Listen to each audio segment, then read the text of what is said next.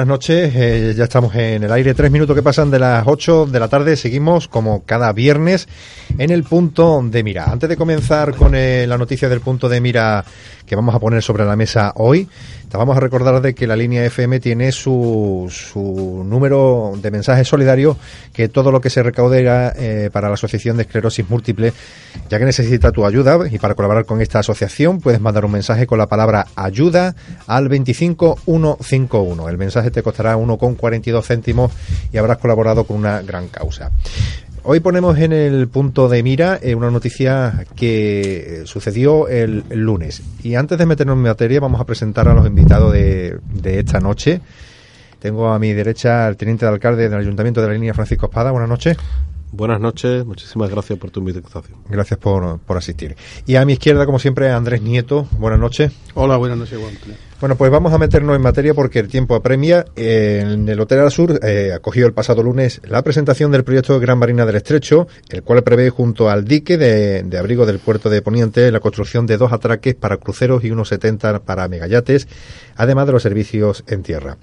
Ante los invitados al acto eh, comparecieron Juan Ignacio Jiménez Casquet como impulsor técnico en esta iniciativa y también los promotores, en este caso Alexei eh, Semenyashenko, hay que ver el nombrecito del de, de promotor y del grupo Gran Sport eh, y Gonzalo, eh, Gonzalo Díaz Rato de la firma Primantia, ambos bajo la sociedad La Línea Citiport.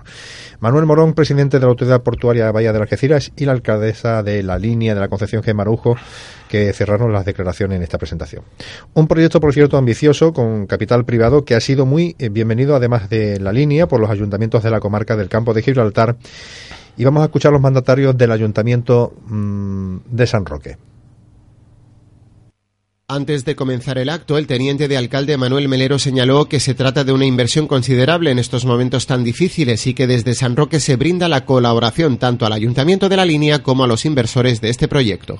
Es un día importante para San Roque, para la línea, para el campo de Gibraltar. Intentamos entender que esto es una inversión en momentos difíciles, en momentos arriesgados y lo que queremos es el beneficio para nuestros vecinos de la línea y aquí estamos en representación del Ayuntamiento de San Roque, tanto el alcalde como yo, para lo que puedan necesitar en materia de colaboración, tanto los vecinos de la línea como los inversores, estamos aquí en nuestra buena disposición de ayudar en lo que haga falta.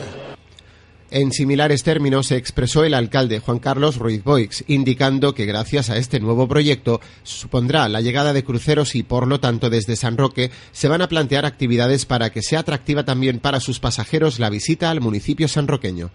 Eh, conociendo este nuevo proyecto para la comarca del Campo de Gibraltar, para la línea, esa gran marina del Estrecho que va a hacer una segunda fase, una ampliación del puerto de la actual en la línea y que va a suponer pues la posible llegada de importantes cruceros que vengan a conocer el municipio de la línea y espero y tendremos que plantear actividad para que también sea atractiva la visita al municipio de San Roque. Vamos a conocer a los inversores y espero que esta apuesta que realiza la Autoridad Portuaria de la Bahía de Algeciras y el Ayuntamiento de la Línea le salga bien porque todo lo que sea generar riquezas en la comarca pues provoca importantes sinergias positivas en el resto de municipios de la comarca del Campo de Gibraltar. La línea Cityport es una compañía de capital ruso que plantea la construcción de 69 amarres para yates de grandes dimensiones, así como dos atraques para cruceros. Se prevé también la construcción de distintas dependencias, tanto para dar servicio a los barcos, tripulaciones y pasajeros, así como zonas de ocio de alto nivel. Se trata de un proyecto novedoso en España y ya ha sido anunciado en el Boletín Oficial del Estado, encontrándose en la actualidad en la fase de información pública. También el presidente de la Autoridad Portuaria Bahía de Algeciras, Manuel Morón, se felicita por este proyecto que se realizarán en aguas de la bahía. Yo quisiera, en primer lugar, en nombre de la Autoridad Portuaria, felicitar a la línea Citiport por este magnífico proyecto. Y quisiera agradecerle de forma especial a sus promotores, señor Semenchachenko y señor Díaz Rato, por haber elegido la bahía de Algeciras para hacer esta importante inversión. Una inversión que va a cubrir dos sectores de actividad portuaria que hasta ahora eran inéditos en el puerto Bahía de Algeciras, el sector de los megayates y el sector de los cruceros. Se trata, como ya se ha comentado, de una inversión muy importante y además que viene en tiempos difíciles, por tanto no exenta de riesgo. Por eso mi agradecimiento a los promotores es doble. En primer lugar, por haber elegido la Bahía y en segundo lugar, por la valentía de acometer una inversión tan importante en estos tiempos. Y, no y por último, y no por menos importante, la alcaldesa de la ciudad, Gemma Araujo, que en declaraciones dijo que hasta que no hubiera certeza de que este proyecto se llevara a cabo, no se le haría publicidad porque los linenses estaban hartos de tantas promesas incumplidas. Deseo expresar, en primer lugar, mi agradecimiento a todos los que habéis acudido a este acto, una cita importante que habla de futuro, pero de un futuro cierto y tangible. A los promotores los conocimos a finales del verano del 2011, cuando iniciamos los primeros contactos, y hoy día ya podemos hablar de que el proyecto Gran Marina del Estrecho es una realidad cierta y sólida. A nuestra ciudad, la línea de la Concepción, permitidme eh, la expresión, en muchas ocasiones ha salido algo escarmentada, escarmentada de grandes proyectos que al final se diluyeron. Eso ha vuelto a los ciudadanos algo escéptico y esa dinámica había que romperla. Y había que romperla con un protocolo de trabajo basado en la discreción y en el que la realidad venciera a la promesa. Y eso es lo que ha ocurrido en este caso, afortunadamente. Vivimos una época muy complicada que está presidida por la falta de inversiones, por la destrucción de puestos de trabajo y por unos reveses económicos en los que la recesión sigue presente, lamentablemente, tanto aquí como en buena parte del planeta. Por ello, la presentación de este proyecto Gran Marina del Estrecho nos proporciona un hilo de esperanza e ilusión para plantearnos un futuro diametralmente distinto. Y en ello estamos. Nos agarramos y luchamos para que sea precisamente eso una gran realidad. Eh, pues ahora sí nos metemos en materia. Eh, Francisco, eh, por fin un proyecto que se puede presentar y que se va a llevar a cabo. Pues sí, después de muchísimos años, como ha dicho la alcaldesa, de, de, promesas incumplidas, de maquetas, de venta de humo. Y con esto no quiero criticar nada de lo anterior, sino simplemente ver el cansancio que tienen los, los ciudadanos de la línea en este tipo de historia, pues nosotros hemos tratado de invertir el proceso y de trabajar sin anunciar nada, sin fotos, sin maquetas, y bueno, los objetivos se van consiguiendo poco a poco. Esto es, eh, siempre lo digo, un, un, camino largo y difícil porque hay que generar eh, confianza en, los inversores, inversores como el señor Semenyashenko, que apuesta en un principio con una primera fase mm, de alrededor de 20 millones de euros y una segunda fase de otros 30 millones de euros. Estamos hablando de 50 millones de euros de inversión en la línea eh, para, como bien habéis dicho, eh, el atraque de megayates y cruceros. Eh, ¿Qué significa, significa esto para la ciudad de la línea? Significa eh, pues que va a haber un, que es lo que nosotros eh, hablamos con, con, estos inversores cuando le explicamos eh, nuestra idea y el señor Jiménez Gasqué, que trabaja muy mucho en estos temas, lo tenía bastante claro. El planteamiento es hacer un puerto de un puerto de donde se puedan quedar estos megayates principalmente porque el problema que existe eh, es que estos eh, grandes buques de, a, partir de 100 metros de eslora, 120, 140, hay muy pocos puertos donde quedarse eh, en abrigo, sobre todo en invierno. En verano suelen estar entre el Caribe y, esa, y esos mares navegando, pero una vez que llega el invierno, eh, lo lógico y lo que buscan son unos, unos, unos, puertos de abrigo donde poder establecerse habitualmente y permanecer durante todo ese tiempo. Y esto es principalmente lo que le estamos ofreciendo, lo que en este caso el proyecto le va a ofrecer. además de aprovechar para el, tema de, los cruceros. La orientación que, siempre nosotros desde primera hora, y la teníamos ya en nuestro programa electoral, la plasmamos, de lo que debe ser la economía de la ciudad de la línea, debe ir orientada no hacia la industria, porque ni tenemos espacio, ni entendemos que se pueden instalar, eh, va a haber inversiones de este, en esta materia. Además tenemos el principal polo industrial eh, petroquímico prácticamente de Andalucía, eh, aquí cercano entre San Roque y los barrios, y la única industria que podría establecerse en nuestra ciudad sería una industria auxiliar de las grandes industrias. Así que prácticamente descartamos, salvo en un pequeño, eh, en un, pequeño polígono industrial, lo que sería la, la implementación de nuevo, de nuevo mercado. ¿no? Y, evidentemente la agricultura pues está, está desechada y la ganadería. Así que nos quedaba el tercer sector, el sector servicio. Y el sector servicio es un sector en el que siempre la línea ha sido bandera de todos los municipios, no solo de la comarca Campo Gibraltareña, sino también de la, de la costa. Eh, el comercio de la, línea, de la línea siempre ha sido un baluarte importante de la ciudad, donde ha venido, venía gente a comprar de todos sitios. La importancia del comercio, sobre todo, no solo por la calidad, sino también por la, el atractivo, eh, eh, la forma de ser de, de, de, los linenses y de los comerciantes, hacía que, como digo, viniesen de toda la comarca y de la Costa del Sol a comprar en los mejores tiempos en nuestra, en nuestra ciudad. y ese es el mercado que nosotros hemos querido abrir, orientado principalmente a lo que es el comercio, el ocio, eh, el turismo, y para ello, pues era necesario pues traer gente, era necesario que viniera.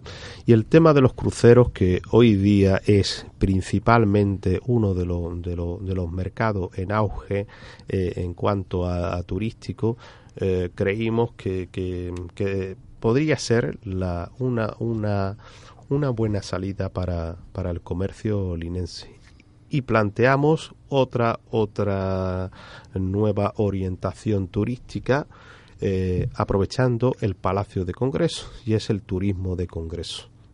En esos dos sectores entendemos nosotros que la línea puede tener un importante, un potencial muy importante para desarrollarlo. Este fin de semana ya ¿eh? tenemos 700 eh, personas del Congreso de las Peñas Sevillistas de, de, toda, de toda España. Eh, creo que a primeros de septiembre tenemos otro congreso también importante. en enero tenemos otro más. Estamos hablando de un movimiento entre 500 y 700 personas que tenemos garantizado todos los meses que van a venir a nuestra ciudad pero no solo van a venir este fin de semana, porque está claro de que algunos, ya ayer eh, algunos concejales que participaban con los presidentes y la, junta directiva de, estas peñas decían que eh, mm, mm, oye, qué, qué, bonita es la línea, qué ambiente hay, eh, esa, esa, esa Plaza Fariña, estas calles. Eh, la gente no conoce nuestra ciudad, tenemos que darla a conocer para que mm, sea eh, ese turismo el que ahora viene en Congreso, el que de alguna forma pueda seguir viniendo y creando de alguna forma hábitos de de estancia, ¿no? que es lo que pretendemos. Esa es la orientación y ese es el trabajo que nosotros estamos desarrollando, como digo, de forma eh, callada, de forma, bueno, mm, sin pausa, sin prisa, ¿no? Sin pausa, pero sin prisa tampoco, ¿no? Andrés. Bueno, acoger este proyecto con los brazos abiertos es la primera obligación que se tiene como ciudadano, ¿no? Eh, yo mm, sin entrar a valorar la oportunidad o el criterio que se ha tomado a la hora de la presentación del mismo y cómo se ha llevado a cabo, porque desconozco las razones profundas que han llevado a que sea de esa forma así, es verdad que es el primero que se presenta con una humildad por parte de las instituciones públicas nuestras, en este caso el ayuntamiento, que, es digna de mencionar. Pero a mí lo que me preocupa verdaderamente eh, mm, es que eh, el hecho en sí de una inversión, el hecho en sí de hacer una actuación en un sector determinado, eh, si la sociedad linense en su conjunto no participa de esa transformación que aunque son 69 atraques eh, para la línea tienen van a tener o pueden representar un peso importante ¿no? en su en su PIB a la hora de los ingresos y en su promoción a la hora de, de, proyectarse hacia, hacia el resto de, de sector eh, o de ámbitos turísticos, ¿no? Para reclamar más inversión. Pero si la sociedad en su conjunto linense, las fuerzas vivas, no participan, no toman ese proyecto como suyo, mm, yo creo que ahí vamos a tener un, un fuerte eh, contrapeso a la hora de exprimir al máximo ese, ese proyecto, que el inversor gane su dinero, porque evidentemente hay que garantizarle que esa inversión tiene que ser rentable, ¿eh? es una condición sine qua non para poder llamar a otros inversores. Y el trabajo para que la sociedad respalde ese proyecto, mm, no tenemos todavía el manual de procedimiento. Yo no voy a decir eh, que no se quiera, se quiera o se hace más. No, no, no. Es que me temo que no tenemos el manual de procedimiento. No lo hemos construido durante tantos años. Evidentemente ha habido muchas lagunas ahí en cuanto a la gestión municipal de marginar al pueblo, marginar al resto de fuerzas políticas por parte de quien haya estado para en solitario presentar proyectos. Eso lo hemos visto y lo hemos vivido. Esta vez parece que ha sido al contrario y eso ya es una novedad. Pero sigo insistiendo, y ahora que tenemos aquí a nuestro, nuestro representante eh, público, mm, ese procedimiento de involucrar, no ya dar a conocer, que eso por supuesto que hay que hacerlo, sino involucrar a la ciudadanía. Es decir, de qué forma podemos prepararnos mm, para lo que viene. Eh, eso para mí es tan importante, tan importante como que eh, como la gestión de haber ido a buscar a estos empresarios para que vinieran aquí y ofrecerles nuestras instalaciones y pedirle por favor que hagan una inversión como están las situaciones. Sí, Andrés, eh, se ha pensado en eso. ¿Eh? Se ha pensado en eso. Yo, nosotros, eh, la alcaldesa y yo, precisamente antes eh, de, las elecciones de mayo del 2011, estuvimos con el presidente del puerto Arcaidesa porque veíamos que el puerto estaba separado de la ciudad. Estaba totalmente al margen de, de lo que es el ciudadano. Y es lo que tú dices. Eh, nosotros eh, la intención era desde un primer momento desarrollar todo ese poniente, todo ese paseo de poniente, desarrollar esa actividad tal y como nosotros la teníamos pensada. ¿eh? Entonces para ello era importante y sigue siéndolo integrar el puertos o los puertos en la ciudad, esos puertos deportivos en la ciudad, que el ciudadano vea esos puertos como algo suyo, donde pasear, donde estar, donde tomarse un café, donde mm, visitar, donde moverse.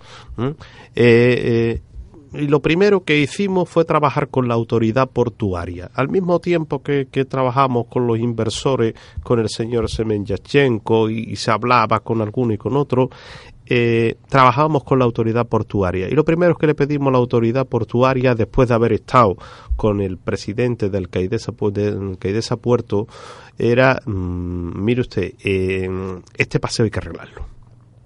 Esta valla tiene que desaparecer. Este rial que hay aquí no es bueno ni para el puerto, pero tampoco para la ciudad. Eh, bueno, pues al final, después de mucho, de mucha, de mucha charla y de mucho, de mucho dialogar, eh, se ha llegado a, un acuerdo y el puerto ha visto la necesidad, autoridad portuaria ha visto la necesidad de eso que hablábamos, de integrar.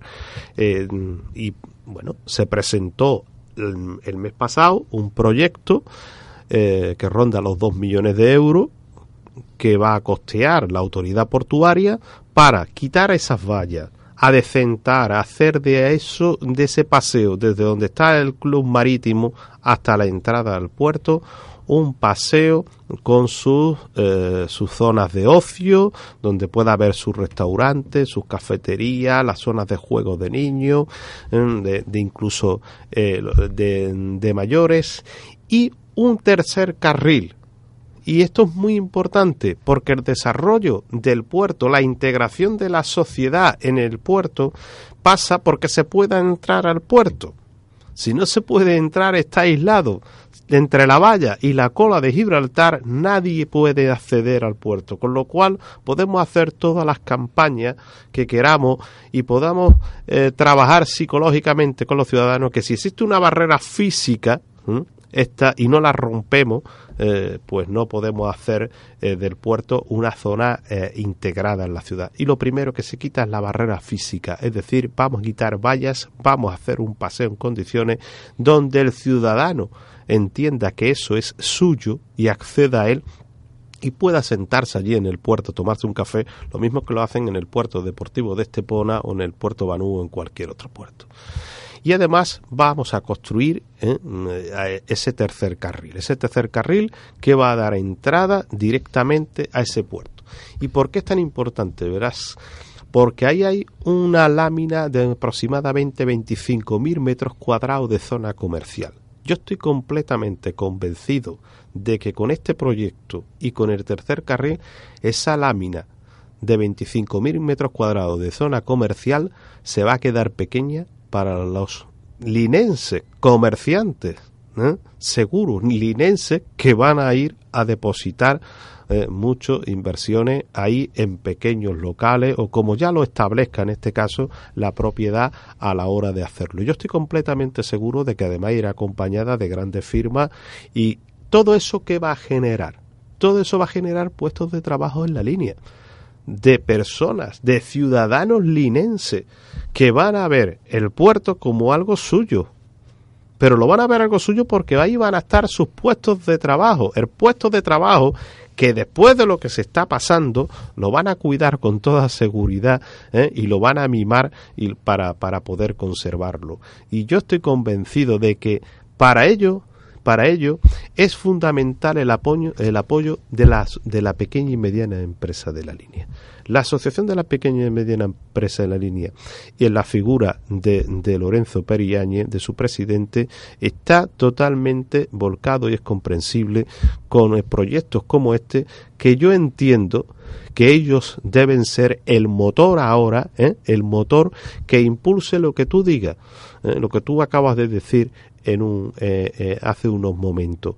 Esa, esa mm, implicación de la sociedad, de la línea de los ciudadanos dentro de lo que es la actividad de, de todo ese puerto, dentro de lo que es ese proyecto, pasa en primer lugar por la implicación del pequeño y mediano empresario de la línea, que yo creo que eso lo tenemos garantizado eh, conociendo como conocemos a, a los empresarios linenses y, lo, abierto de miras que son en este caso y las ideas tan claras que tienen en este aspecto. Por ahí pasa por ahí pasa eh, eh, la primera la primera fase para, para conseguir lo que tú lo que tú eh, acabas de comentar Andrés me alegro me alegro Francisco que, que, esa sea la idea que se está barajando porque además yo tengo una obsesión eh, grande con las políticas de desarrollo. Me ha tocado trabajarla durante bastantes años con la Fundación ETEA y por esa circunstancia del destino mm, estuve en primera línea, en vanguardia de lo que es el desarrollo local endógeno, eh, incluso con, proyectos en Honduras y, en Santo Domingo. Y, realmente mm, cuando uno analiza cuál va a ser el desarrollo del siglo XXI, que ya está más que trillado por parte de los expertos, hay cuatro pilares que son fundamentales. Evidentemente que el tejido empresarial sea flexible y que pueda adaptarse a los cambios, que la sociedad tenga un conocimiento que pueda asumir, hacer suyo y participar en los proyectos de transformación y de desarrollo. Por lo tanto, el capital que se genera se queda en la zona, que eso ha sido uno de los grandes déficits que hemos tenido con, las grandes superficies. O sea, no, no, nos podemos hacer una idea de, del daño que nos han hecho las grandes superficies en general para lo poco que nos ha dado en cuanto a la frecuentación de compra y, el margen comercial. el, sacar 200 millones diarios del campo de Gibraltar por la parte de la superficie para Francia en 10 minutos, eso nos ha hecho un daño terrible. Entonces, la acumulación de capital es un pilar importante. Pero llegamos al cuarto, Francisco, y el cuarto, que todo el mundo está de acuerdo en que tiene que ser así, es que las instituciones públicas funcionen. Y ahí es donde creo que tenemos la madre del borrego. Es decir, que al final, ahora que ya estamos entendiendo los tres pilares estos, la acumulación de capital, el conocimiento de la sociedad y el tejido social eh, empresarial flexible, nos queda el cuarto pilar. Y, eh, eh, y no como los jinetes de la, y no lo he hecho como los jinetes del apocalipsis, ¿no? sino porque tiene que salir y que las instituciones funcionen. Y claro, cuando llegamos ahí, Ayer que tuve ocasión, y, para mí fue una grata sorpresa y un enorme placer haber conocido a John Cortés, el ministro de Gibraltar de Medio Ambiente, en Algeciras, en el Instituto Transfronterizo, que se dio allí una jornada, unas ponencias sobre medio ambiente. A la vuelta veníamos hablando porque yo sugerí que el campo de Gibraltar tiene que tener ya un plan de integración eh, de desarrollo coordinado. Aquí no podemos estar los siete municipios con la pelota en el juego corto, mm, cada uno legítimamente buscando sus habichuelas, porque lo que le pesa al regidor municipal es su población, evidentemente, y es su compromiso en primera instancia, pero evidentemente aquí jugamos en una zona que se llama Campo de Gibraltar. El, terreno de juego es el Campo de Gibraltar, no la esquinita que le toque a uno en el Campo de Gibraltar. Y yo le sugería a John de que mm, se hace necesario una mesa donde todas estas cosas que estamos hablando se empiecen a discutir, se queden claras las que ya están claras, que fíjate, que van saliendo, ¿eh? pero las instituciones tienen que funcionar y las instituciones y, y, y los ayuntamientos, la mancomunidad, estaba allí Diego de la Torre, asume, Diego, esa, esa responsabilidad ahora, ya que nos están quitando desde la mancomunidad cosas, ¿por qué no se convierte en el órgano rector o director o eh, de, de mutuo acuerdo de los municipios para llevar a cabo esto? Precisamente porque las instituciones tienen que funcionar. Si no, la prestación de servicios, el día a día eso lo estáis viviendo vosotros en vuestras carnes desde hace un año y medio, el día a día hace imposible luego que estos logros que sobre el papel y, y, a priori representan algo importante y valioso, se venga abajo. Entonces, a nivel de instituciones que funcionen, me gustaría también conocer cuál es tu opinión sobre, no opinión, sino qué, qué tenéis ahí en cartera, lo mismo que me has comentado el tema de, de que ya tenéis previsto, evidentemente, hacer participar a la gente y, hacer suyo proyecto. ¿Cómo vamos a conseguir que la institución municipal, de momento vamos a hablar de la línea, funcione? Vamos a contestar, si me permiten, después de la publicidad, volvemos en un par de minutos.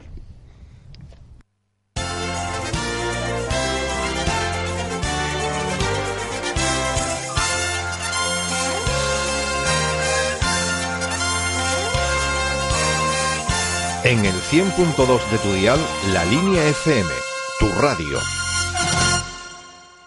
Las siguientes empresas colaboran sin ánimo de lucro con la Asociación Cultural Amigos de la Radio Bigway. Si sacas a tu mascota a la calle para que haga sus necesidades, recógelas después. No dejes los excrementos en la calle. La culpa es tuya, no de la mascota. Colabora para que la línea sea una ciudad limpia y saludable. Es un mensaje del excelentísimo Ayuntamiento de la Línea de la Concepción.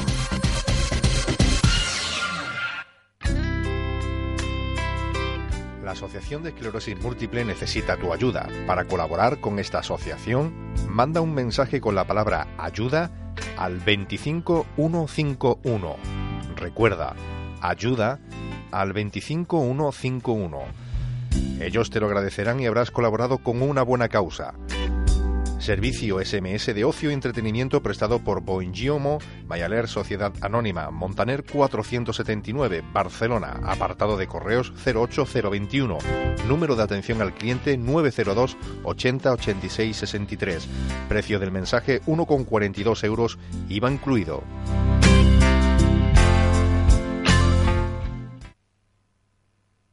Hombre Juan, ¿cómo andas de lo tuyo? De lo mío bien, pero de la espalda ando regular. Pues para la espalda tengo el profesional que necesitas. Mediante el masaje de relajación podrás soltar tus músculos y afrontar esas intensas horas de trabajo con una menor carga acumulada en tu espalda. No me digas. Sí, llama al 658-01-2751 y recibe toda la información que necesites por parte de un profesional. Ya lo sabes, se encuentran en calle López de Ayala 30. Vamos, Juan, no lo dudes. El frío industrial tiene un nombre. Frío. En Metalfrío trabajamos con sistemas frigoríficos, máquinas para mantenimiento de productos frescos, operación general en sistema industrial de refrigeración y construcciones en acero inoxidable. Metalfrío. Nuestro teléfono es 956 17 37 27. Metalfrío. El frío tiene un nombre. En pleno centro, New City, tu nuevo café bar en la línea donde podrás disfrutar de una carta de café, té, copas y cócteles en un ambiente agradable y con buena música. Te esperamos en New City, en la calle López de Ayala, esquina Isabel la Católica, abierto a partir de las 6 de la tarde. El primer viernes de cada mes te enseñamos que existe un lugar. Existe un lugar donde hablar, escuchar, debatir y entretenerte es posible. De 11 a 3 de la madrugada existe un lugar con Patricia Morón y Juan Antonio Fernández en la línea FM. La mejor música de la mano de Álvaro de la Rosa y Javier Gutiérrez. Disfruta del hoy, del ayer, de las bandas nacionales e internacionales. Todos los miércoles de 8 a 9 de la tarde, La Caja Musical, en la línea FM.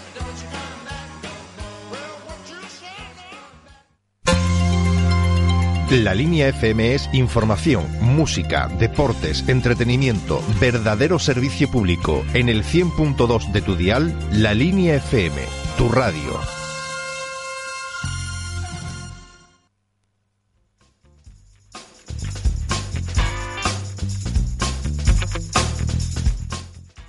Ya estamos aquí, ha sido cortita y breve, eh, como he prometido. Antes de publicidad, Andrés Nieto lanzaba una pregunta a Francisco Espada. Francisco. Sí. mm, bien, las instituciones, eh, sobre todo para que, bueno, para que funcionen, lo primero que tienen que tener son las cosas claras y, y muchas veces, eh, o la mayor, gran mayoría de las veces, dinero. Pero lo que estamos hablando eh, en cuanto a a, a solucionar los problemas de los ciudadanos, que es para lo que para lo que eh, nos presentamos a, la- a las elecciones, eh, principalmente lo que tenemos que tener claro es un camino a seguir. Y los caminos a seguir en ciudades como La Línea, donde hay 10.000 personas desempleadas, donde hay una crisis que afecta pues a un 30% de la población.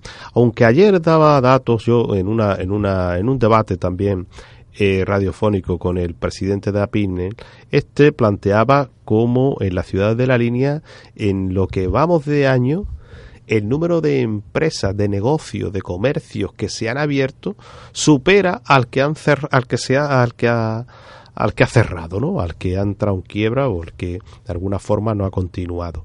Esto es un dato muy positivo y que de alguna forma nos hace ver que eh, eh, en nuestra ciudad, que no en el resto de la comarca, incluso en Andalucía, puede estar cambiando algo o puede ser por lo menos distinta en algunos aspectos. Y para ello es muy importante que un equipo de gobierno le dé confianza a los inversores, ¿eh? dé confianza a los emprendedores. Y hablo de emprendedor mm, del señor que viene a crear eh, un puerto de megayate con una inversión de 50 millones de euros, como el que va a abrir una librería en la esquina de su casa que va a, costarle eh, dos o tres mil euros. Tan importante para nosotros es uno como otro, porque eso significa creación de puestos de trabajo y significa riqueza y dinero que se va que se va moviendo. Entonces, para ello es mm, fundamental la confianza en el inversor. Es lo que nosotros hemos empezado a trabajar desde, la, este equipo de gobierno desde primera hora. Desde primera hora que llegamos vamos a cambiar la tendencia de la ciudad. Vamos a hacer que no solo facilitar para que se abran comercios, sino también para que los inversores aparezcan por la ciudad, una ciudad que ha estado, mm, yo diría que abandonada. Todo el mundo que llega de, de, de fuera dice, pero con estas playas, eh, con este, con este clima, eh, con, con la gente que hay, con la buena gastronomía, ¿cómo es que aquí no hay mm, mm, inversores? ¿Cómo que esta playa continúa estando así? Pero sobre todo dicen, con Gibraltar al lado. Es que turismo potencial lo que Claro, si es que nosotros, eh, yo eh, siempre he dicho en todos los medios de comunicación donde voy, que a la línea no la conocen en Houston, la línea no la conocen en, en, en, en Canadá, la línea no la conocen en Moscú, pero sí conocen Gibraltar. Sí conocen Gibraltar.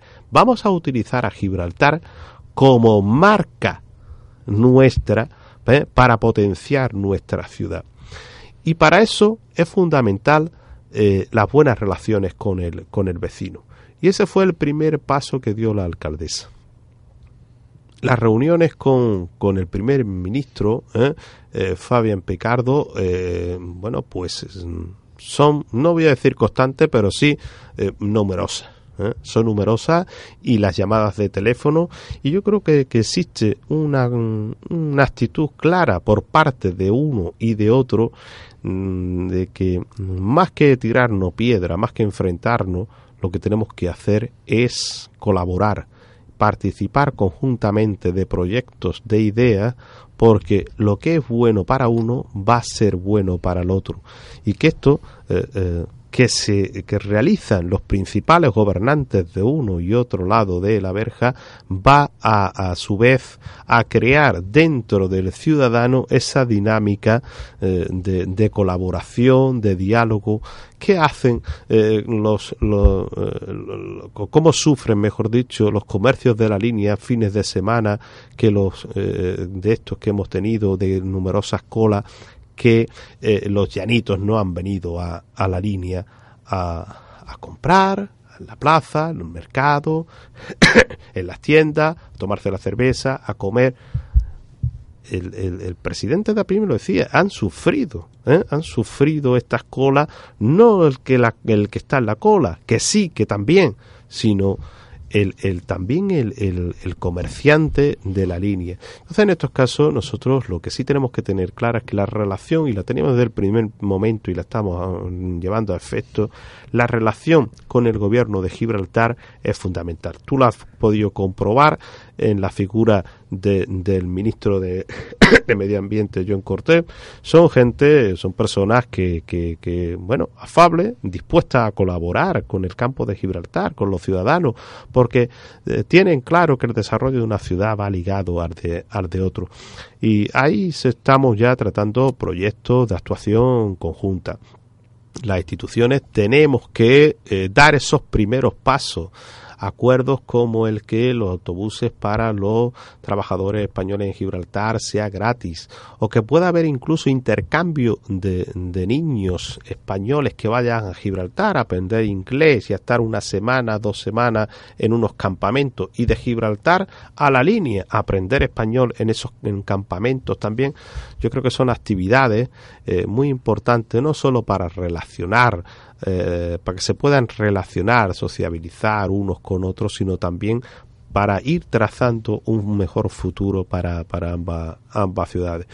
Y, y, no solo estamos hablando mm, de, de, de, Gibraltar, yo creo que el campo de Gibraltar, como tú has dicho, tiene un potencial muy, muy importante. Si somos capaces entre todos de entendernos, de dejar a un lado, que es lo que decimos nosotros en este equipo de gobierno, dejar a un lado las siglas de los partidos que estamos ahí y pensar que, bueno, eh, que aquí el campo de Gibraltar tenemos industria muy importante.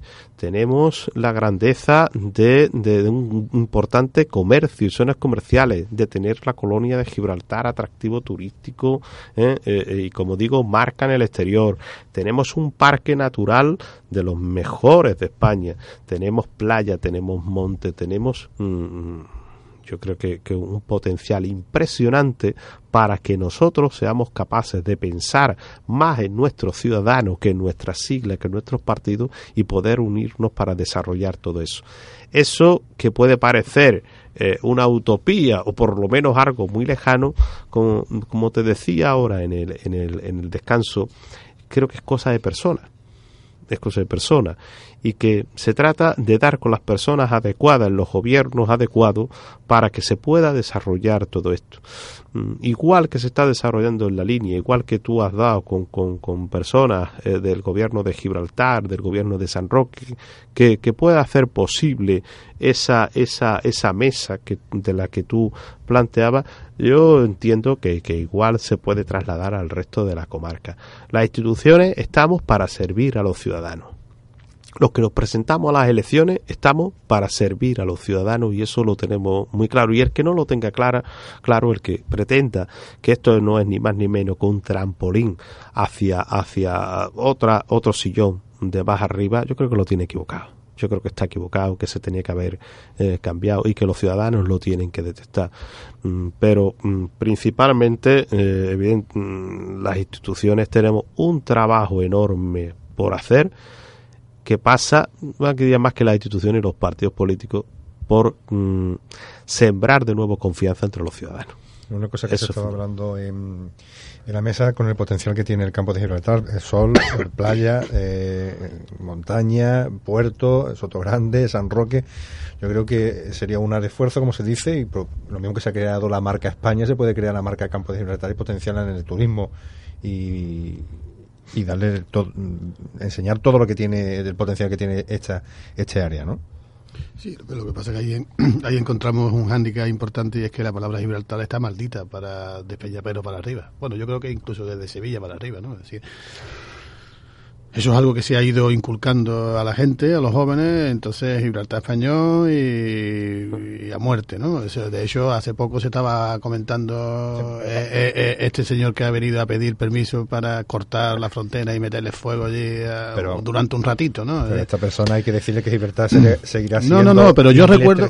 Pero no te olvides una cosa, yo recuerdo, o sea, esa animaversión se ha, se ha mm, metido hasta los huesos y entonces lo tenemos ahí, aflora de vez en cuando con una virulencia tremenda. Yo recuerdo que recibí un día una visita, yo estaba entonces de presidente de la primera y recibí una visita de un señor de la alta nobleza española que no se le había ocurrido otra cosa que hacer una asociación en defensa de la recuperación de Gibraltar y quería venir aquí a montar un pollo con relación a Gibraltar y para involucrar a los antiguos pobladores, si había familias, estaban ahí ya mirando eh, los apellidos para ver si en San Roque quedaban algunos de los antiguos.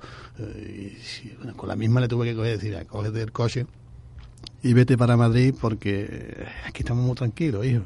Entonces yo, eh, yo tengo amigos en Gibraltar y, amigos que están casados y que están de aquí y allí y tú me estás poniendo eh, ya un poquito nervioso. es decir, que eso está ahí, ese handicap lo tenemos. Evidentemente la marca Gibraltar es, mundial, ¿no? De hecho el puerto de Algeciras no ha tenido más remedio que aceptar que decir Gibraltar. Yo recuerdo estuve con Morón en Grecia y allí que si el estrecho, que si Algeciras, que si Bahía de Algeciras, pero al final tenía que dar 40.000 explicaciones allí para decir de dónde era. Pero tú decías que yo, al lado de Gibraltar, pegadito, todo el mundo sabía ya lo que era. el de Gibraltar, lo que, al lado. Lo que sí mm, me gustaría resaltar es lo siguiente. Mm, es verdad que con este gobierno eh, actual se han visto una serie de gestos que van en un sentido diametralmente diferente a lo que hemos vivido, ¿no? Es decir, mm, hemos vivido una época de barricada, de construcción de barricada, y eso hay que decirlo. Y hemos vivido una época... Pero de construcción de barricada... ¿en, barricada me refiero eh, con ese concepto a que... Mm, o conmigo contra mí. es decir, eh, aquí no hay adversarios, aquí hay enemigos. Y entonces todo lo que no sea el mismo color, el mismo pensamiento y la misma eh, eh, es enemigo. Y entonces tiene que estar allí enfrente y, y, tápate que te doy dos tiros. Eso es lo que hemos vivido. Porque eso es lo que representa Gil y Gil. Y cualquiera que venga con ese corte. Es decir, que los partidos políticos tienen una responsabilidad tremenda, Francisco. Y de hecho creo que han hecho dejación de esa responsabilidad. Porque la democracia ha tenido que seguir inculcándose en nuestros jóvenes porque no se es demócrata de la noche a la mañana, eso es una cultura. Y precisamente la línea, si ha tenido siempre un hecho diferencial con el resto de pueblos de las mismas características, incluso ciudades de España, es que la influencia anglosajona aquí ha sido tremenda. Y eso de eso no nos damos cuenta salvo cuando comparamos el perfil de las personas, esas que tú dices, antiguas, que eran personas razonables, que eran personas sacrificadas, abnegadas y que con un conocimiento y un saber hacer las cosas que se diferenciaban muchísimo del resto de España que habían pasado por una crisis tremenda mm, desde el punto de vista que los mejores se habían tenido que o estaban muertos o estaban eh, eh, eh, expatriados. Por lo tanto, aquí con la, con la cercanía de Gibraltar y el contacto con esa cultura anglosajona, aquí se ha aprendido mucho y la gente han aprendido a vivir, a, negociar, a comerciar, a, tener una cultura social que les ha diferenciado enormemente. Y a ser más abiertos. ¿Eh? Aquí había 11 mm, logias masónicas, mm. también había 12 cabarets. Quiero decirte que aquí había de todo Y eso generaba un conocimiento y una actitud en la gente que todavía sigue esa reminiscencia. Evidentemente, si eso no lo cuidamos, si eso no lo mejoramos y no se lo instituimos a nuestros, a nuestros hijos, pues eso se terminará perdiendo cuando ya la mayoría de las personas que todavía pueden dar fe de esto tienen ya 80 años, 85. Es decir, que si no renovamos esa sangre en ese sentido, pues ya nos, nos convertiremos en un pueblo más y entonces todos serán debilidades, ¿no? Ya no habrá, ya no habrá fortaleza, porque la fortaleza de este pueblo, para mí que siempre ha estado en esa actitud del ciudadano linense dispuesto a los mayores sacrificios, con generosidad. Eh, me acuerdo de Paco, el de la Flavi, eh, Chacón, eh, en fin, son nombres que lo, lo, primero que te viene a la mente es capacidad de sacrificio, de esfuerzo, de, de, de, horas y horas y horas, y siempre con lo mismo, por el bien de mi pueblo, por el bien de mi gente, por es lo que yo siempre he escuchado, desde Paco Niebla hasta ese, ese corte que se produjo ahí, ¿eh? porque no se profundizó lo suficiente en esto que estamos hablando. Pero hay una cosa muy clara, no basta con eso, hay que poner orden en la casa, Paco hay que poner orden. Y eso también es una responsabilidad del político. Es decir, porque si no ya sabemos que la hoja Excel, eh, eh, el flujo de caja anual, cuando, cuando lo mira uno ya para diciembre ¿no? del año 2013, ahí hay un número rojo tan enorme que eso nos va a, a, romper por todos lados. Entonces, eso es lo que yo mmm, creo que es la primera tarea no la única, pero sí la primera tarea, poner orden en casa. Orden en casa me refiero a ese ambiente laboral enraecido, pero no tanto en la cuestión económica o puestos de trabajo, que eso al fin y al cabo es grave. No, es que durante estos 12 años se ha creado un perfil trabajador que rompe todos los esquemas de lo que debería de ser la relación con el puesto de trabajo, eh, la, el, el, sentirse involucrado con los objetivos y con las perspectivas de, de, la empresa. Es decir, que si uno coge el manual de lo que tendría que ser la relación laboral y, y el ambiente laboral para la formación del ciudadano, que acceda a ese puesto de trabajo y que tiene que pasar allí muchísimas horas y que se va formando en el mismo puesto, eso está, eso está roto por completo. Eso es consecuencia también de lo de las trincheras. Y entonces, recomponer ese ambiente que ahora mismo está enrarecido en un ambiente de normalización, aplicando las medidas que se saben que se tienen que aplicar. Y que hay expertos y que hay y que, hay, que, esto es una ciencia exacta. Al margen luego de, evidentemente, propiciar una regulación en los pagos, que eso también, eso cae de, por lo propio, pero a esto es lo que me estoy refiriendo. Es también obligación del gestor público crear ese marco de trabajo constructivo, no solo para la ciudad, sino también para la persona, para que dé el 120% de su capacidad, tenerlo motivado, tenerlo entusiasmado, porque si no se consigue eso, incluso aunque se le pague lo correcto, que nunca será siempre lo correcto, porque la crisis te va a, a, a, a condicionar mucho, mmm, difícilmente las, las otras áreas de trabajo que son importantísimas se podrán ir cumpliendo con regularidad y al final eh, eh, la, caída, ¿no? el, el caos. ¿no? Entonces, en ese sentido es lo que yo me gustaría ver qué está programado, qué se está haciendo o, o, o cuándo va a tocar, porque lo primero sería regularizar, ¿no? Sí, mira, eh, bueno, mmm, por, por, por empezar por, por donde tú, eh, por el tema de, de, de, Gibraltar y del campo de Gibraltar, que apuntaba una breve reseña a dos cosas que nosotros siempre planteamos cuando cuando vamos incluso a nuestros congresos, ¿no? Y es la, la, el desconocimiento que existe del de campo de Gibraltar y de Gibraltar. No nos extraña que aparezcan personas como la que han aparecido, como la que tú has nombrado, porque existe un desconocimiento total, total y absoluto. Yo, eh, como tú dices, ni de Peñaperro, de Sevilla, incluso desde de, tú sales del campo de Gibraltar y dices de Alcalá para allá, ¿eh? y nadie sabe o muy pocos saben la relación tan directa que existe entre gibraltareños y campo y los y los campos gibraltareños. Eh, las relaciones personales, las relaciones de amistad, las relaciones parentales que puedan, que existen, y también, ¿por qué no?, las enemistades como en todos los pueblos. E incluso yo he, he conocido a algunos que decían, ah, pero Gibraltar no hay que ir en barco. Gibraltar se puede cruzar a pie. Algunos que pensaban que es que estaban apartados, ¿no? Es un desconocimiento de, de, de Gibraltar y de la zona que, bueno, que lo más fácil, lo más cómodo y es eh, el decir siempre sacar el patriotismo y la bandera y también porque a, a la mayoría de los gobiernos eh, de, España le ha interesado en determinados momentos sacar el tema de Gibraltar para, digamos, mm, eh, que no se hable de otras cosas, ¿no? Como está ocurriendo. Y lo lamentable de todo ello es que eh, los gobernantes de la zona sigan ese juego. Ese juego no se puede seguir. No se puede subir a un barco pesquero y darse una vuelta con una cámara de televisión diciendo que eh, son atacados por, por una patrullera gibraltareña y tal. No se puede hacer eso. Tú tienes que sentarte a dialogar. ¿Por qué? Porque los pesqueros, esos, esos trabajadores de la línea de Algeciras, donde sea, tienen derecho a salir, a faenar y a traerse para su casa el, el, el, el pan. Y eso tú no lo consigues. Con enfrentamiento y con eh, eh, posturas, posiciones que no sean las, de, las del diálogo, sino que tú intentes hacerlo a través de la fuerza. Eso no se puede conseguir. Y eso es muy importante y, muchas veces la culpa de lo que pueda ocurrir en campo de Gibraltar lo tenemos los propios campos gibraltareños ¿eh? en ese aspecto. Evidentemente, entrando ya en la, en la segunda parte de, de tu intervención, que hay que poner orden en casa. Y poner orden en casa es arreglar la economía de la, de, del ayuntamiento. En, mira, eh, eh, yo mmm, siempre, en incluso en los plenos, lo vengo a decir cada vez que puedo, porque hay que repetirlo constantemente para que los ciudadanos lo puedan entender.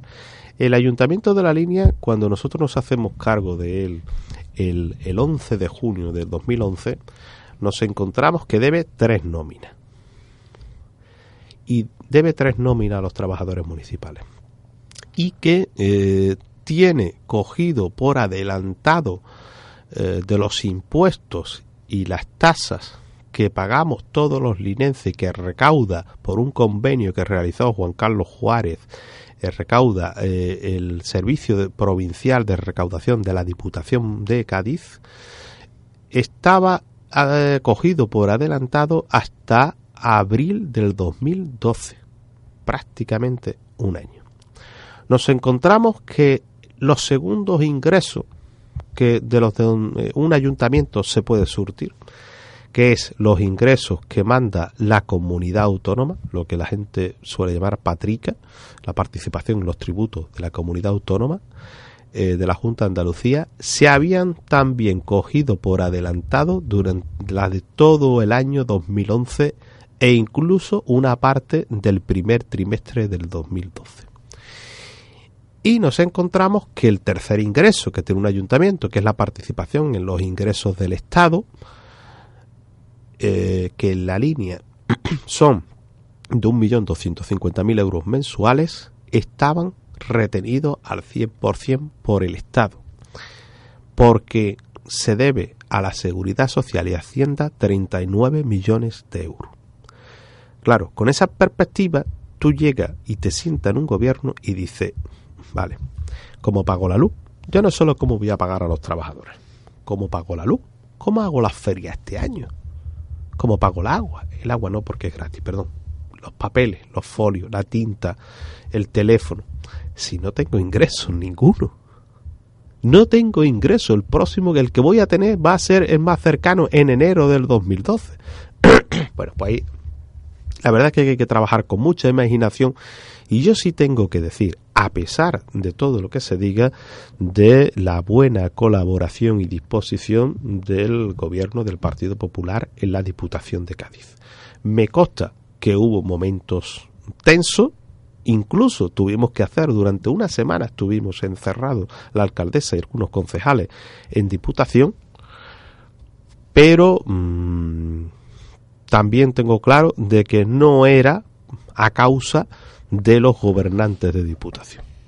Y que esa actitud y ese clima se corrigió y con el diálogo y la comprensión por parte, porque en definitiva lo que a los que hacemos daño son a los ciudadanos, a los ciudadanos de Cádiz, a los ciudadanos de la línea principalmente. Y todo eso yo creo que se ha llevado a buen en término y a buen entendimiento. Pero sí que eh, con esa perspectiva empezamos a poner orden. Estamos hablando, por, por hacernos una composición de un gobierno que eh, no parte con mayoría absoluta. Y esto que parece eh, una tontería no lo es, es muy importante.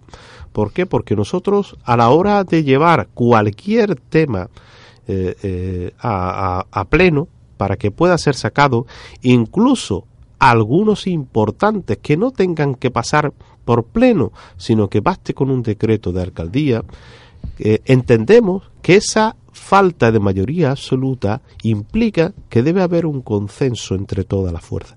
Y esa es la grandeza de la democracia.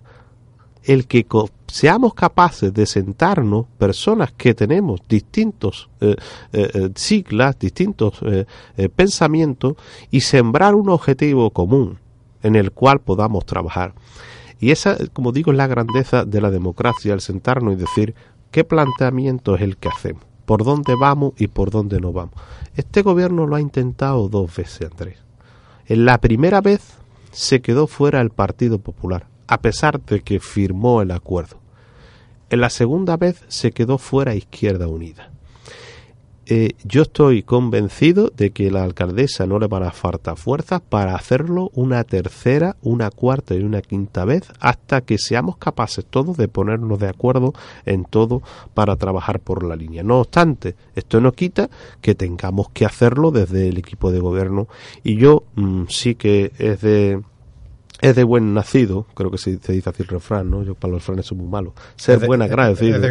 Yo creo que aquí el compromiso del partido andalucista con la ciudad de la línea ha sido clave para todo el desarrollo eh, de, mm, que se está llevando a cabo. Y el Partido Socialista, por supuesto, pero yo creo que todos los ciudadanos hay que estarle, estaremos eternamente agradecidos a los andalucistas de, la línea de ese compromiso, dejando al margen programas, dejando al margen siglas para trabajar mm, eh, codo con codo eh, para, para, para nuestra ciudad, para poderla sacar adelante. Entonces, ¿qué planteamientos tenemos en este aspecto? Nosotros solemos hacer las cosas, y siempre lo decimos, eh, sin grandes aspavientos, porque lo importante son los resultados. ¿eh? Muchos nos dicen que es que no sabemos, no sabéis vender las cosas. Bueno, no, eh, las cosas se venden a largo plazo. Cuando tú llegas a tu campaña electoral, todo el mundo va a ver lo que has hecho y lo que no has hecho. Yo no puedo estar inaugurando una rotonda cinco veces, porque estoy, la misma rotonda, ¿no? Como se hacía antes, porque estoy perdiendo el tiempo no consigo. Hay otras cosas por las que trabajáis, somos muy poquitos. De hecho, somos cuatro liberados, incluido con la alcaldesa, ¿no? Con, con, un, con un ahorro en sueldo del anterior equipo de gobierno de un 75%, ¿no? Eh, eh, bueno, muchos nos dicen, bueno, ¿y qué haces tú ahí si estás perdiendo dinero? si no cobras. Pero eh, es, es, el compromiso eh, que tenemos con la sociedad y que tú decías, este, este pueblo hay que cambiar algo. Aquí mm, la responsabilidad de los que estamos en el mundo este de la política eh, nos hace saltar a la palestra en este momento determinado, porque ya estamos cansados de que vengan mecenas ¿eh? mm, mm, como los que tú has nombrado antes eh, del Gil y que, como bien has dicho, es culpa nuestra de todos los grupos políticos, de todos los partidos políticos, que aparezca eh, personajes como Jesús Gil o Juan Carlos Juárez, que han engatusado, como decimos en la línea, que han engañado al pueblo y mm, bueno, de aquella, de, de, de, aquellos barros vemos estos lodos, ¿no? Entonces, el planteamiento, como digo, lo hacemos de forma eh, callada y trabajando, eh, bueno, día a día. nosotros tenemos muy claro desde el primer momento que en la línea lo que hace falta es una relación de puestos de trabajo. Por esa discriminación que existe y por esas eh, preventas que unos tenían eh, y la injusticia, yo llamaría injusticia salariales y, y, laborales, de condiciones de trabajo dentro del ayuntamiento, que es el primer descontento Fíjate lo que te digo, ¿eh? ¿eh? Andrés. O sea, el descontento de las nóminas, del impago de las nóminas, sí está ahí. Pero hay un descontento todavía mayor de los trabajadores, que es que ese que está ahí al lado, que es el, realiza o tiene la misma categoría que yo, que incluso eh, tiene menos antigüedad que yo y que mm, mm, mm, trabaja menos que yo, ¿eh? con menos compromiso, gana mil euros más que yo. Ese es, ese es el problema principal. Porque, mire usted, usted me paga las nóminas, vale, pero, pero es que yo estoy cobrando dos y ese está cobrando tres y eso me revuelve las tripas. Y te lo dicen así muchos, muchos trabajadores, trabajadores municipales. Entonces, ¿cómo conseguimos eso? Eso conseguimos con una relación de puestos de trabajo que hemos tenido que yo creo que finalizará el tema podremos decir que para enero la podemos aplicar ya ¿eh? puede estar aplicada. Eh, y, por supuesto que mm, eh, que lo primero que hemos tenido que hacer es quitar reducir la plantilla y reducir la nómina. Y se ha reducido. Hay 90 trabajadores menos desde que nosotros entramos en junio del 2011. 90 trabajadores menos. Eh, y se ha hecho de forma eh, silenciosa y se ha hecho con negociando con los trabajadores y se ha hecho eh, con el menor coste o con ningún coste para el ayuntamiento. Porque es muy fácil hacer un ERE, un ERE que se van ahí a los que, que, luego lo puedes perder, que tal y que cual y que crea un clima y luego tienes que indemnizar al trabajador. ¿Sabe qué indemnización puede recibir un trabajador después de 10 años en el ayuntamiento? Pues entre 30 y 40 mil euros de indemnización. ¿eh? Si hablamos de 100 trabajadores, pues echa los cálculos. Echa los cálculos.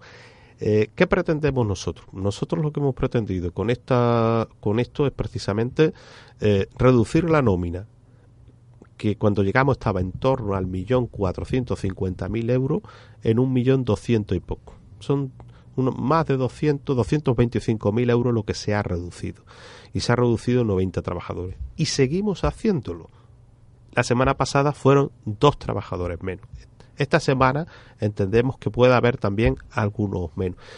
Pues se hace con prejubilaciones, se hace con acuerdo, se hace pues de esa forma y esto, pues que es importante, no es todo. No es todo. Para ello, pues como digo, se trata ahora de nivelar los, los salarios, dar justicia en lo que son los sueldos, los sueldos de, de los eh, de, los trabajadores. Eh, no puede ser que haya auxiliar administrativo en el ayuntamiento de la línea que gane más que un licenciado que es profesor en un instituto. Eso no es justo. ¿eh? Pero es menos justo que, se, que haya un auxiliar administrativo, como dije antes, en el ayuntamiento, que cobre mil euros más que otro auxiliar administrativo con más antigüedad que Eso no es justo. Y eso hay que irlo haciendo. Los pluses de productividad están prácticamente todos quitados. hay algunos que se manifiestan. Hay algunos que, como parece ser que se iba a hacer esta tarde, que se iban a protestarle a la alcaldesa, que se concentran. Pues, mire ustedes, eh, no puede ser que haya trabajadores que eh, ganen mil euros menos que usted y que ustedes pues hayan estado ganando mil euros más que los demás haciendo eh, el mismo el mismo trabajo teniendo la misma responsabilidad y bueno sabemos que esto mm, va a haber siempre gente en contra yo decía que, que si un trabajador que cuyo jefe es un amigo o es un familiar y le pone mil euros más de sueldo o hasta 2.400. Yo he encontrado pluses de productividad de 2.400 euros a trabajadores municipales. ¿eh? Eh, claro, y cuando tú te quitas eso, pues eh, tú vas contra ese jefe vas contra su jefe y lo que tú pretendes es poner el jefe que tú tenías antes o a ver cómo puedes conseguir que ese jefe que tú tenías antes entre para tener esos privilegios que, que bueno, que antes tenía privilegio, en definitiva, privilegio económico, ¿no? Eh, pero yo sí que, que, en este momento quiero decir, eh, aprovechando los micrófonos que, que me brindáis, que mm, hay que hay que agradecer a, lo, a la mayoría de los trabajadores municipales el comportamiento que están teniendo y el compromiso con la ciudad. Desde el primer momento, y, lo que no podemos hacer es eh, por unos cuantos empañar el trabajo tan magnífico que están desarrollando los trabajadores de este ayuntamiento. Debiéndole nueve nóminas, como se le debe. Estando en situación mm, de, de muchas veces precaria en cuanto a material de trabajo. Que estén saliendo a la calle desde primera hora los barrenderos, haya sol o esté lloviendo, a barrer sus calles. Los de mantenimiento urbano con sus temas cada uno arreglar colegio o arreglar acera, arreglar farola, sabiendo que a lo mejor ese día no va a haber dinero para comprar las bombillas que, hace falta poner. Los policías locales que salen a patrullar en las condiciones que salen, que se están jugando el físico cada día que salen en nuestras calles, porque para eso, ¿eh? para eso están como seguridad eh, ciudadana. Mm, yo creo que a todos esos trabajadores tanto esos como los que se quedan en la casa, como los que se quedan en, la casa, digo, en el ayuntamiento, ¿eh? trabajando desde la oficina, a eso este pueblo tiene que estarle eternamente agradecido. Porque si alguien va a sacar el ayuntamiento adelante, por muchas buenas ideas, mucho trabajo, mucho compromiso y muchas horas que le echemos el equipo de gobierno, son los propios trabajadores municipales.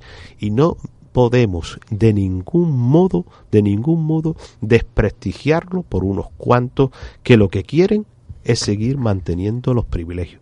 Y yo creo que esto mm, ha quedado claro eh, en, en, algunos que otros sindicatos. ¿eh? Los sindicatos de, de, de, de clases, sobre todo, se han dado cuenta de que si no se paga las nóminas, no es por el esfuerzo de, o porque no haga esfuerzo el equipo de gobierno o porque no se vaya al banco y, y, y, se intente convencer al, al, director del banco de que tiene que dar un préstamo, si no se han dado cuenta que es que no hay dinero. O sea, la situación que hay es la que hay. Y esta situación requiere compromiso de todo. Y mm, yo creo que la, la, los viajes que se están, que han hecho y las entrevistas mm, de estas últimas semanas con los líderes sindicales eh, de UGT de Comisión Obrera, tanto en Sevilla como en Madrid, eh, mm, va a dar su fruto. ¿eh? va a dar su resultado porque ese es el camino que hay que seguir, empujar todo juntos. La alcaldesa está lleva varias reuniones ya con, con el gobierno de, de, la Junta de Andalucía trabajando en, una, en unas medidas, en unas fórmulas que, mm, que den, bueno, pues digamos la estabilidad económica al ayuntamiento de, de la línea.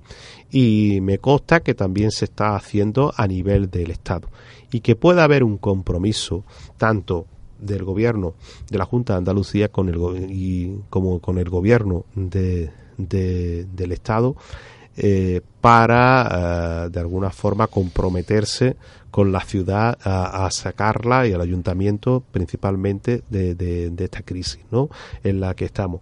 Eh, eh, estamos convencidos de que veremos frutos próximamente y, y, desde luego lo que sí tenemos claro es que este esfuerzo se está haciendo conjuntamente y que cabemos todos para, para hacerlo una vez resuelto el tema económico, que yo creo que está por resolver eh, pronto, eh, no solo el de las nóminas, que es importante, sino también el de los eh, la prestación de los servicios a los ciudadanos tendremos tiempo los poquitos que estamos liberados ¿eh? y que y que nos dedicamos a esto a, trabajar más en, en, temas de inversión y en temas de en otros temas que también hacen falta en esta ciudad porque descansaremos de, de, este trabajo nos quedan, después de la publicidad, vamos a hacer un alto en el camino, 15 minutos, vamos a entrar en la recta final, cuatro minutitos de publicidad y en cuatro minutos volvemos.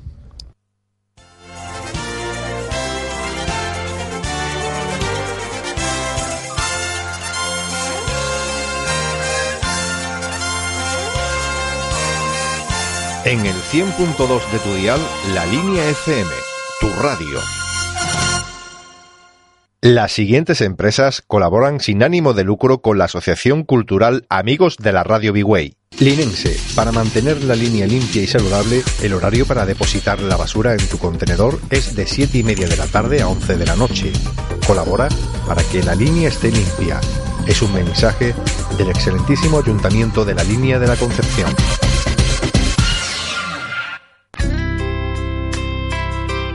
Asociación de Esclerosis Múltiple necesita tu ayuda. Para colaborar con esta asociación, manda un mensaje con la palabra ayuda al 25151. Recuerda, ayuda al 25151. Ellos te lo agradecerán y habrás colaborado con una buena causa. Servicio SMS de ocio y entretenimiento prestado por Boingiomo, Mayaler Sociedad Anónima, Montaner 479, Barcelona, apartado de correos 08021, número de atención al cliente 902 80 86 63, precio del mensaje 1,42 euros, IVA incluido.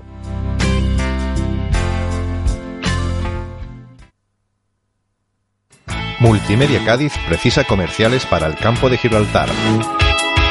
Si tienes dotes comerciales y don de gentes, llama al 856 22 68 73.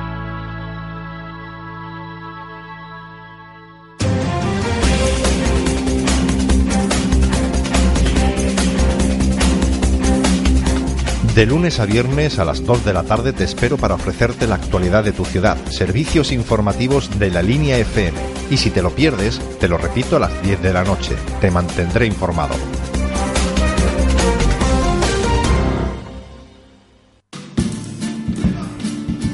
Todos los miércoles de 8 a 9 tendrás la información de todo lo que te interesa sobre el mundo del carnaval de la Concha Fina con charlas, curiosidades y entrevistas a personajes del carnaval de nuestra tierra. Presentado y dirigido por Pepe Torres y Bernardo Rojas. No te lo pierdas. Esto es Carnaval. Sin final en el guion, el programa de cine del campo de Gibraltar. Todos los lunes podrás disfrutar del cine de la comarca y nacional en Sin final en el guion, con José María Arroyo y Jesús Mármol. Los lunes de 8 a 10 de la noche en la línea FM. Sintoniza con la vida, tu espacio semanal para sintonizar con la salud de tu cuerpo y de tu mente. Un programa presentado y dirigido por Jesús Márquez con la colaboración de Antonio José Masía. Todos los viernes de 7 a 8 de la tarde en la línea FM.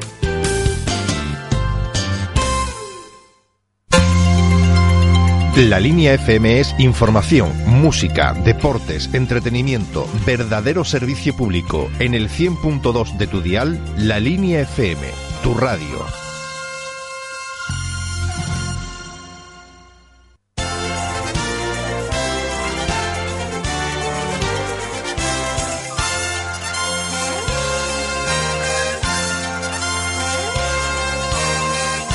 En el 100.2 de tu dial, la línea FM, tu radio. Las siguientes empresas colaboran sin ánimo de lucro con la Asociación Cultural Amigos de la Radio Bigway. Para cualquier queja o reclamación sobre los servicios municipales, comunícanoslo en el 010. Una farola que no enciende, un socavón, una acera en mal estado. Entre todos podemos hacer que la línea sea una ciudad mejor. Es un mensaje del excelentísimo Ayuntamiento de la Línea de la Concepción.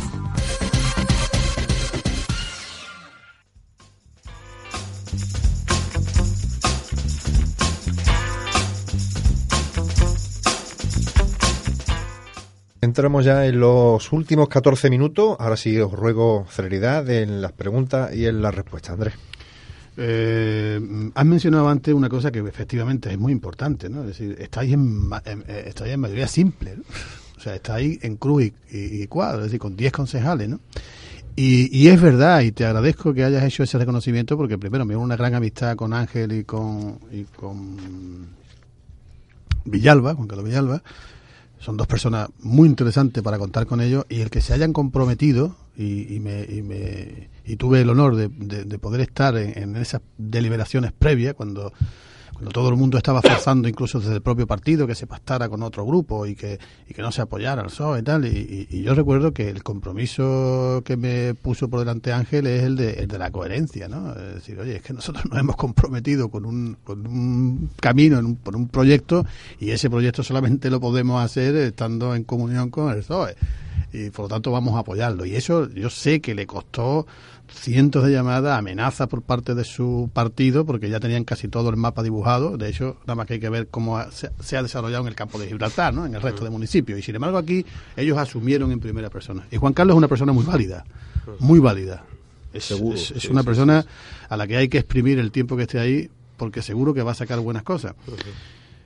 Izquierda Unida, bueno, eh, Meléndez, tengo con él una amistad desde que estábamos en el instituto, eh, creo que hasta incluso en la Huerta Fava, y también le tengo un cariño y, y un aprecio. Mm, No sabemos tampoco lo que se ha encontrado, ni las directrices, eso habría que explorarlo. Y en cuanto al PP, hombre, yo creo que ya hay algo que está cambiando en el PP. Hay una amplia mayoría de simpatizantes y votantes que están apostando por una línea nueva, una línea joven, eh, que no tenga nada que ver con el pasado y que sea capaz de aceptar los nuevos retos. ¿no? Y, uno de ellos, y creo que te he oído mm, en ese sentido, es el de tender la mano ¿eh? hacia desde la corporación municipal, desde el equipo de gobierno, nuevamente al PP, habrá que esperar al próximo Congreso, porque yo creo que es necesario que se sienten. El PSOE el PP y la ciudad se tienen que sentar obligatoriamente porque ya se sabe y se tiene experiencia de gobierno. Eso a lo mejor cuando todavía no se había cedido al gobierno todavía se podía seguir en Jardilandia, pero ya no estamos en Jardilandia. Ya estamos ante una situación grave. Por tanto, el PP, el Partido Popular, tiene la obligación y la responsabilidad de sentarse. Que eso no significa tener que aceptar todos los postulados, de ninguna manera. Pero sí consensuar determinados temas para no andar, como estamos viendo, con esos tics del pasado y con esas estrategias de acoso y derribo, porque eso ya es inmoral. Y yo lo estoy diciendo por activa y por pasiva, y todo el mundo que me conoce sabe cuál es mi sensibilidad política que dentro del liberalismo pues no tengo más remedio porque no hay un partido liberal en España que estar en el PP. Pero es verdad que sé que hay muchos miembros del PP que están ya queriendo entrar en esa vía de consenso y de diálogo. Y eso no exime para una- un posicionamiento en, en- cualquiera de los temas en los que no se esté cl- claro y no se dé debida respuesta contundente. Pero en temas como Gibraltar, y no me cansaré de decirlo, eh, el- eh, en el tema de mm, ese ambiente laboral que he dicho que tiene que eh, eh, que está enrarecido y que, y que es verdad que ya no es solo por el tema económico yo me refería exactamente a eso, sino por la forma en que se han ido mm, mm, maleando los puestos de trabajo, dando prebendas a diestro y siniestro, algunos para quitártelo como un problema y a otros para, para tenerlo ahí como un voto cautivo. Eso es una perversión del sistema y eso pasa factura a corto y medio plazo pasa factura y eso es lo que nos está pasando. Esa es la factura que estamos recibiendo mm, de esa forma de gobernar, que yo no me atrevo ni siquiera a enjuiciarla, ¿eh? no juzgue para no ser juzgado, pero de luego se están viendo las consecuencias.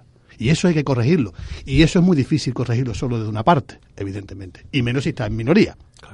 Por tanto, la participación del PP, del Partido Popular de la línea, pero claro, ¿qué Partido Popular de la línea? Evidentemente, pues tendrá que ser uno que tenga un perfil eh, de los eh, que se promuevan para en algún momento optar al gobierno que tenga esa capacidad de consenso, que tenga esa capacidad de, legado, de, de- diálogo y que tenga claro por dónde tiene que pasar el futuro de la línea.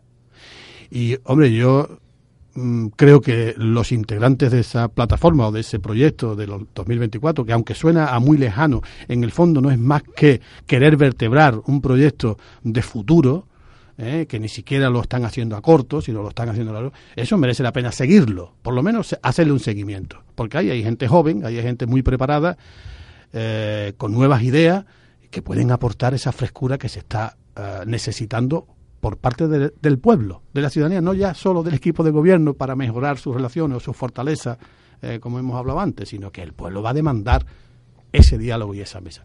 Nosotros vamos a hacer aquí el esfuerzo ese, evidentemente, de acercar esas posturas, lo mismo que he hablado antes de esa mesa en el campo de Gibraltar, con ayuntamientos como San Roque o como Jimena o como Castellar, La Línea, eh, no sé si Algeciras, depende de lo que quieran apostar por ello, ¿no? Y Gibraltar, que, se nos ha ofrecido, eh, en La Línea es una copia de lo mismo. ¿eh? Entonces, la, la- la participación del Partido Popular en esa mesa de consenso para determinados temas ya queden claros de aquí hasta dentro de tres años que tocan las elecciones o dos años y medio y luego ya pues que el pueblo le otorgue la confianza a la fuerza que considere más idónea, eso ya es algo que tiene que, que, producirse, pero ya. Y además es una exigencia que a partir de enero o febrero, no sé cuándo será el Congreso, tendrá que ponerse encima de la mesa. No se puede seguir acosando y derribando a la alcaldesa sabiendo la incapacidad que se tiene y la atadura de mano por problemas que vienen evidentemente de un pasado que ya hay que olvidar. ¿no? Y, mucho menos haciendo de periodismo de investigación como pasó en la presentación de Citiport. Sí, bueno. Anecdótico. Sí, es verdad, llevas toda la razón. Estoy contigo, Andrés, eh, en la mayoría, en, en, la totalidad de tus planteamientos. Eh, no se puede eh, criticar y, ese acoso y derribo al gobierno de la ciudad en temas, por ejemplo, como la alcantarilla o como hace hizo en, un medio de comunicación en un debate hace unos días José Antonio Fernández Pon. Vamos a ver, ¿cómo puedes hacer eso cuando aquí jamás en la ciudad de la línea, en la historia de esta ciudad, ha venido tanto dinero como en el 2009 y en el 2010 con los planes de desarrollo, con el plan E, con luego en el plan de sostenibilidad y con el Proteja. Aquí ha venido 25 millones de euros para gastarse en infraestructura, en mejorar toda la infraestructura eh, eh, y la tecnología de nuestro ayuntamiento, en nuestras calles, nuestras aceras, nuestros edificios y se ha despilfarrado ese dinero. Tú mires, ¿qué ha traído el plan E? Y en cada pueblo hay algo significativo. Por donde pueblo donde pasa hay algo significativo. Aquí no hay nada significativo. Aquí hay obras a medios terminar, obras que no han empezado. Y a pesar de todo, el nuevo, el nuevo responsable del Partido Popular se lanza en crítica hacia, este equipo de gobierno eh, eh, en estos temas. Pero por favor, yo creo que aquí hay que ser un poquito más inteligente y lo que tú dices es no solo sensato, sino es de persona inteligente. Eh, mm, vamos a dejar de pensar en el pasado. Nosotros somos los primeros. Vamos a mirar el futuro de la línea. Es lo que nos van a exigir, lo que nos exigen los ciudadanos linenses. Deje usted ya de vivir en el pasado. Vamos a trabajar todos juntos por, por la ciudad de la línea. Y esto es un compromiso de personas por encima de los partidos de personas, que como tú bien has dicho, ha sido el compromiso de Ángel Villar de Juan Carlos Villalba como representantes del Partido Andalucista, que yo estoy convencido que con todo el apoyo de sus compañeros de partido. Y que son personas muy valiosas a la hora de trabajar, pero mm, lo que es, mm, para que se produjera eh, eh, eh, esta, esta simbiosis, para que se produjera este trabajo conjunto, lo primero que se ha puesto sobre la mesa es la confianza y el compromiso. Y solo el día a día, porque yo no conocía a Juan Carlos Villarba, pero yo puedo decir, y lo digo públicamente, que no solo he encontrado un colaborador político a la hora de trabajar, sino que he encontrado un amigo. Y cuidado, en política siempre eh, cuando uno mm, abandona este mundillo, lo que tenemos que pensar es qué hemos encontrado y qué no hemos dejado por el camino. ¿eh? Y muchas veces qué hemos dejado por el camino, los años que se le dedica a esto y que no se le dedica a la familia, pero también hay que ver lo positivo y en este caso lo positivo es. Yo mm, entiendo que eh, el ambiente estaba rarecido cuando se llega al gobierno. Este ya enrarecido porque hay, eh, hay grupos políticos que todavía viven en el pasado. Todavía, todavía viven en el pasado, donde bueno, el rendimiento, el rédito que se le pueda sacar a la, a la, a la gestión política está por encima de, de, mm, de, los resultados que eh, de positivo puedan ser para la ciudad, ¿no? Y a mí me ha sorprendido negativamente Izquierda Unida, se lo digo en los plenos, se lo digo en los plenos y, y, y, se lo digo públicamente. Eh, eh, yo creo que había un buen entendimiento y un, claro destino eh, conjunto, trabajo conjunto con Andrés Martín, que desde que deja, el, digamos, la rienda, abandona la rienda de Izquierda Unida, eh, esto cambia, ¿eh? cambia. Y mm, bueno, aparece de nuevo el, el, síndrome que en Izquierda Unida siempre ha habido de nuestra existencia eh, nuestra, nuestro sobrevivir va en función de lo que le podamos quitar, ¿eh? del ataque que podamos hacerle, de lo que podamos quitarle al Partido Socialista. Yo creo que es un error. Y se está viendo en el trabajo conjunto tan importante que están haciendo en la Junta de Andalucía, ¿eh? con Diego Valdera a la cabeza, que mm, tengo que agradecer el trabajo tan excelente que está haciendo con Susana Díaz para sacar adelante temas importantes para la ciudad, para la ciudad de la línea. Eh, ese tiene que ser el camino, tiene que ser el camino de la colaboración, tiene que ser el camino de, la apertura de mentes y decir vamos a olvidarnos del pasado y vamos a olvidarnos, eh, el, el objetivo no tiene por qué ser, no debe ser las próximas elecciones, el objetivo debe ser las próximas generaciones. Eh, vamos a pensar un poco en los jóvenes de la línea y vamos a dejar de pensar en las próximas elecciones. Pensemos en las próximas generaciones. Que flaco favor le estamos haciendo si lo que nos dedicamos es a tirarnos piedra unos contra otros porque somos de distintas siglas, eh, porque eh, tenemos intereses políticos distintos. Porque ahora mismo, en la situación en la que está la ciudad, lo que tenemos que pensar es en el futuro de los que vienen por detrás, los que, no solo los que están parados, sino también eh, aquellos que vienen por detrás y que están estudiando. Y es nuestra responsabilidad como político, no es de nadie. Y el que no quiera responsabilidad de que se quede en su casa, ¿eh? que está muy bien. Y yo en este aspecto sí que creo que hay un potencial importante dentro del Partido Popular. Yo he conocido gente muy interesante dentro de los nuevos concejales del Partido Popular, eh, jóvenes, y no tan jóvenes, que tienen las ideas claras y que quizás en otro contexto, ¿eh? y dejándolo un poquito trabajar eh, sería muy importante para para para para bueno para formar parte de, de, un gobierno o de un trabajo dentro de dentro de la ciudad que, que tan necesario hace, mm, tan necesario es para para la línea yo creo que necesitamos ya gente comprometida con nuestra realidad y la necesitamos en todos los partidos y es lo que tú dices, si en el Partido Popular, mm, más que hablar del pasado y de, críticas que no tienen sentido, si es que cómo vas a criticar que no haya dinero para arreglar un alcantarillado o que no haya dinero para arreglar una nómina. Es que es absurdo, es que no cabe en ninguna, en ninguna cabeza que nadie del Partido Popular se ponga a criticar eso. Habría mil argumentos, mil argumentos para callarlo. Sin embargo, mm, mm, mm, bueno, pues todavía se empeñan algunos en ese ir en por ese camino, cuando lo lógico sería eh, trabajar conjuntamente y colaborar con el equipo de gobierno en sacar este pueblo, en sacar este pueblo adelante. Críticas, pues todas, caben todas, pero claro que hacemos cosas mal. Y cuando hagamos las cosas mal, pues que se nos diga, en la prensa o donde haga falta en un debate, oiga, es que ustedes han hecho esto mal. Y si está hecho mal, habrá que reconocerlo. Pues mire usted, me he equivocado, está mal. Oiga, es que usted la tiene que hacer así, así, así. Pues lleva usted razón, pero ¿por qué no? Pero si esa es la grandeza de la democracia, reconocer que me he equivocado y que lo que usted propone puede ser mejor. Y vamos a hacerlo.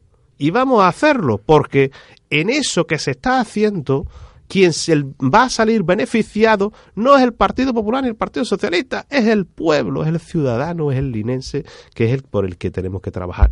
En esa línea yo creo que nos vamos a encontrar todos y que el Partido Popular entiendo que que hay movimientos dentro de dentro de él en ese sentido y yo mm, bueno estaría muy contento de que esa línea esa eh, nueva nueva tendencia nueva línea de, de, personas jóvenes dentro del Partido Popular con esa idea de diálogo de consenso de compromiso de trabajo triunfe aunque políticamente pueda ser más perjudicial para el Partido Socialista en unas, en unas elecciones, ¿entiendes? Pero yo creo que es lo mejor para la ciudad y que tenemos que apostar por ello y estar agradecidos si eso ocurre así. ¿eh? Bueno, pues nos, que, nos hemos quedado ya sin tiempo, un viernes más, siempre nos quedan cosas en el tintero. Eh, solamente nos queda poca cosa, agradecer a Francisco Espada que haya respondido a la invitación de esta casa, de la línea FM. Eh, nos volveremos a ver pronto por aquí, Francisco. Cuando ustedes queráis, a vuestra disposición, siempre que queráis, yo encantado. Ha sido una, una tarde, una horita y media maravillosa y eh, yo a mí que me gusta hablar. y como me gusta hablar, ¿eh? y más si es de, de, política o si es de mi ciudad, pues yo encantadísimo cada vez que queráis. Eh, estoy a vuestra disposición. No, bueno, y Andrés Nieto nos, nos volvemos a ver la semana que viene. Si Dios quiere. Si Dios quiere. Les espero el viernes a la misma hora, en la misma frecuencia. Dos cositas. Si van a salir, tengan cuidadito en la carretera, porque el lunes paso lista eh, para ver que no me falta ninguno. A las 10 de la noche los servicios informativos y yo voy a despedir el programa con una frase de la alcaldesa de la ciudad en la presentación de este proyecto, que dice que es un hilo de esperanza e ilusión para plantear un futuro diametralmente distinto. Hasta la semana que viene. Buenas noches.